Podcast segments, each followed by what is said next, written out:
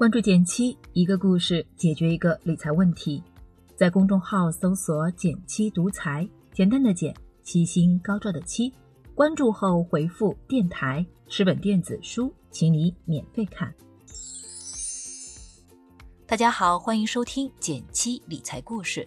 很多朋友有这样的疑问：想学理财，不知道怎么开始，无限期延后，自学了一些内容，但是很零散。想知道正确的方法，没什么动力理财，不知道对自己有什么帮助。好消息来了，减七三天理财集训营已经登录喜马拉雅和大家见面，你的疑问都将有答案。想要抢先体验内容吗？想知道自己的钱如何打理投资吗？想要免费领取减七书单、预约直播分享、get 更多福利吗？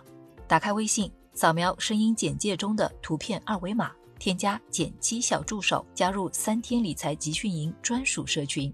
小助手的微信号是 j 幺七七幺七九幺，这个 j 就是减七的减的首字母 j 幺七七幺七九幺。三天理财集训营目前是内测期，参与完全是免费的哦，赶紧扫码入群吧。今天一早，朋友 C 给我发来消息说，我还是决定辞职了。说实话。还是蛮吃惊的，毕竟那曾经是他心心念念的目标公司，而且疫情期间找工作恐怕不会太容易。在这家知名企业工作到第三个年头，不知道是不是所谓的三年之痒，他开始频繁地跟我聊起职业规划的迷茫。加班是家常便饭，每天都在被拖着走，不断应付新的工作量，却又是低水平重复的工作内容。眼看着就要三十岁了。C 真的很想找到新的突破口，但眼前的工作状态根本容不得他停下来思考，所以他纠结了小半年，选择了一个所有人都劝他不要贸然裸辞的时间节点交了信。跟 C 聊了很久，有些感悟，也有些想法想与你分享。我毕业后就进了德勤，自己创业之前，先后在两家外企工作了六年。十多年前，进外企是当时很多我的同龄人心中的理想工作，就好像今天很多年轻人毕业后摩拳擦掌的想进 BAT 大厂锻炼一样。不得不说，当年的外企在人才培养、员工福利和整个管理架构上都显示出了更高的专业化水平。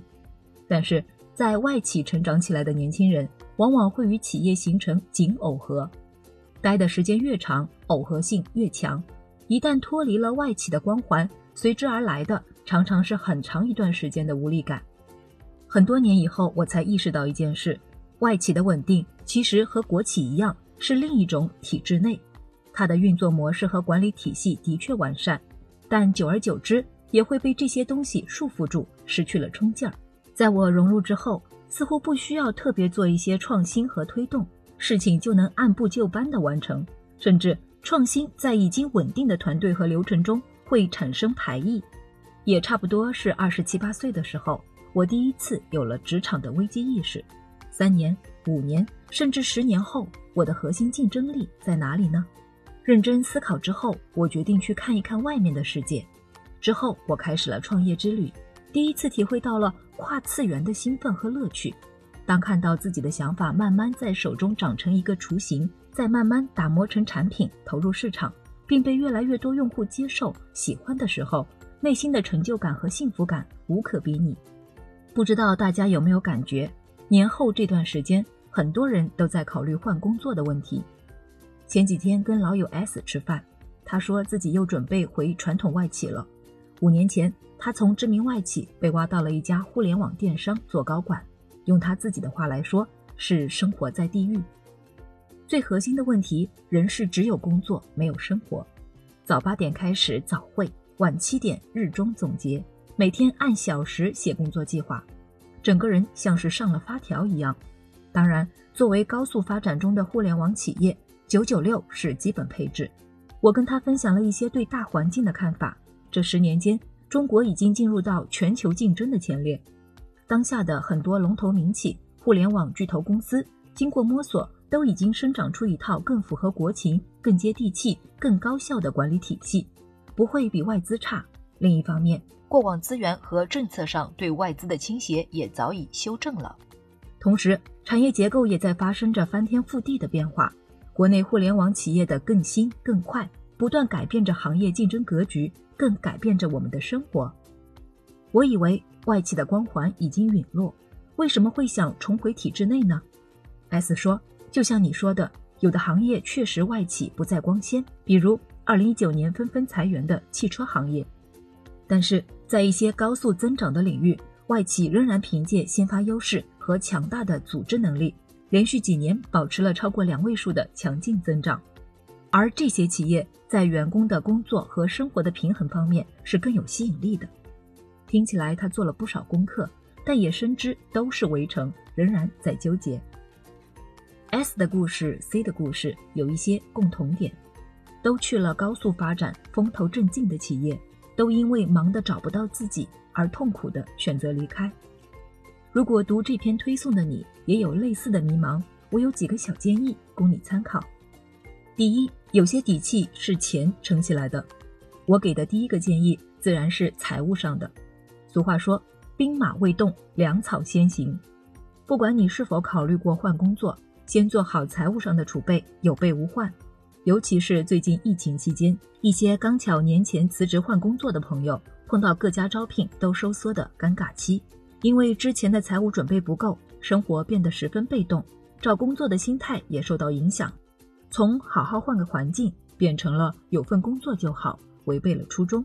简单来说，两个准备：存够三个月基本开销的钱，以及买一套能够覆盖重大风险的保险。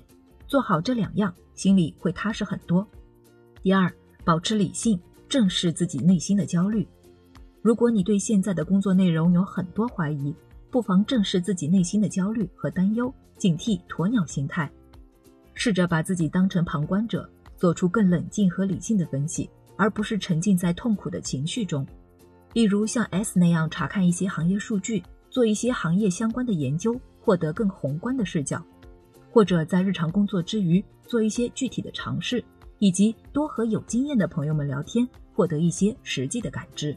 就像我七年前先利用业余时间写公众号，半年之后才正式辞职，全心全意的投入到减七独裁的事业中。这些分析和行动可能会让你更客观的看待手头的这份工作，或是更接近你心仪的下一份工作。第三，刻意塑造并定期盘点自己的职场竞争力。